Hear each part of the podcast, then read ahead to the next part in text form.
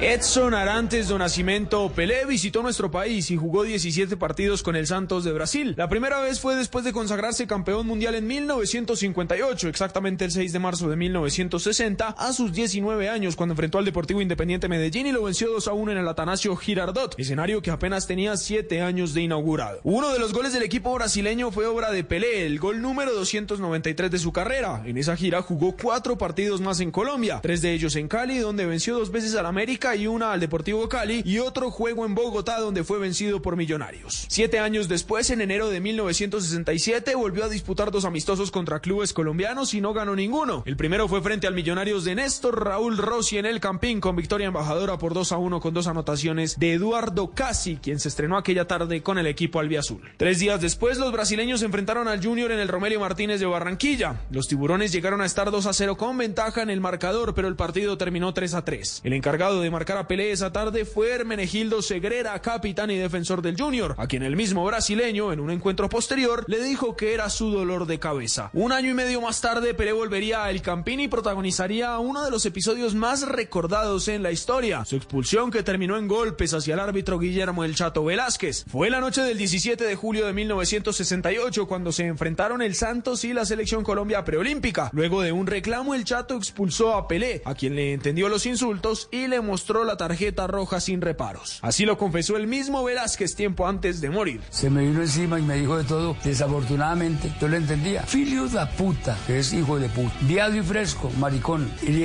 aquí el único filio da puta, viado fresco, yo cangaseiro, es vos iba embora. Y el hombre agachó la cabeza y salió se fue. Aunque el rey dijo alguna vez que todo había sido una confusión del juez central. Yo no estaba peleando, yo estaba apartando la liga. En este equipo de Santos tenían tres negros, que era Pelé, Coutinho y Dorval. Nosotros éramos mucho parecidos. ¿Y, quién estaba eh, haciendo la pelea? Dorval. Yo no, no hizo nada, yo estaba apartando. Todo el plantel del Santos, a excepción de Pelé y el médico, reaccionó y agredió al juez colombiano, quien tuvo que retirarse del campo con un ojo hinchado y siendo silbado por la tribuna. El rey volvió al campo por la misma presión de la hinchada que pagó la boleta solo por verlo a él. Santos ganó 4 por 2. El 24 de septiembre del 70, Pelé regresó al Coloso de la 57 cuando enfrentó al Independiente Santa Fe de Alfonso Cañón y el yugoslavo Dragoslav Sekularak, quien era apodado como el Pele Blanco gracias a su juego parecido al del brasileño. El Santos ganó 2 a 1 y ninguno de los dos pelea anotó. El gol santafereño fue de Víctor Campas. En febrero de 1971 volvió a Bogotá, donde venció a Millonarios, a Medellín, donde hizo lo propio con Atlético Nacional, y a Cali, donde el 10 de febrero el Deportivo Cali lo derrotó 2 a 1 y le quitó un invicto que traía en la gira latinoamericana. Los goles azucareros fueron de Orlando Mesa y Jorge Olmedo, mientras que el descuento brasileño fue justamente de Pelé. En ese Deportivo Cali el arquero era Pedro Sape, quien recordó ese partido. Tanto de Pelé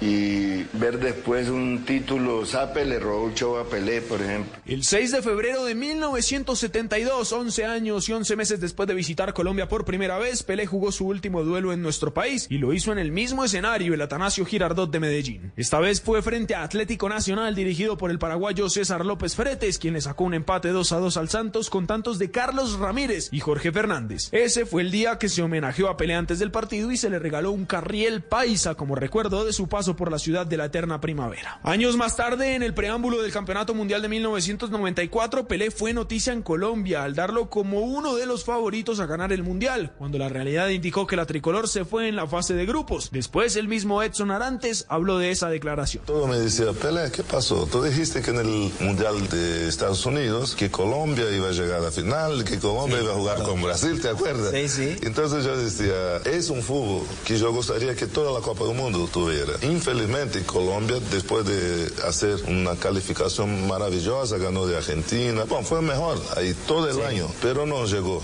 Para cerrar, en una de sus últimas visitas a nuestro país, Pelé asistió a un clásico capitalino entre Millonarios y Santa Fe en 2009, y así le hablaba al estadio El Campín.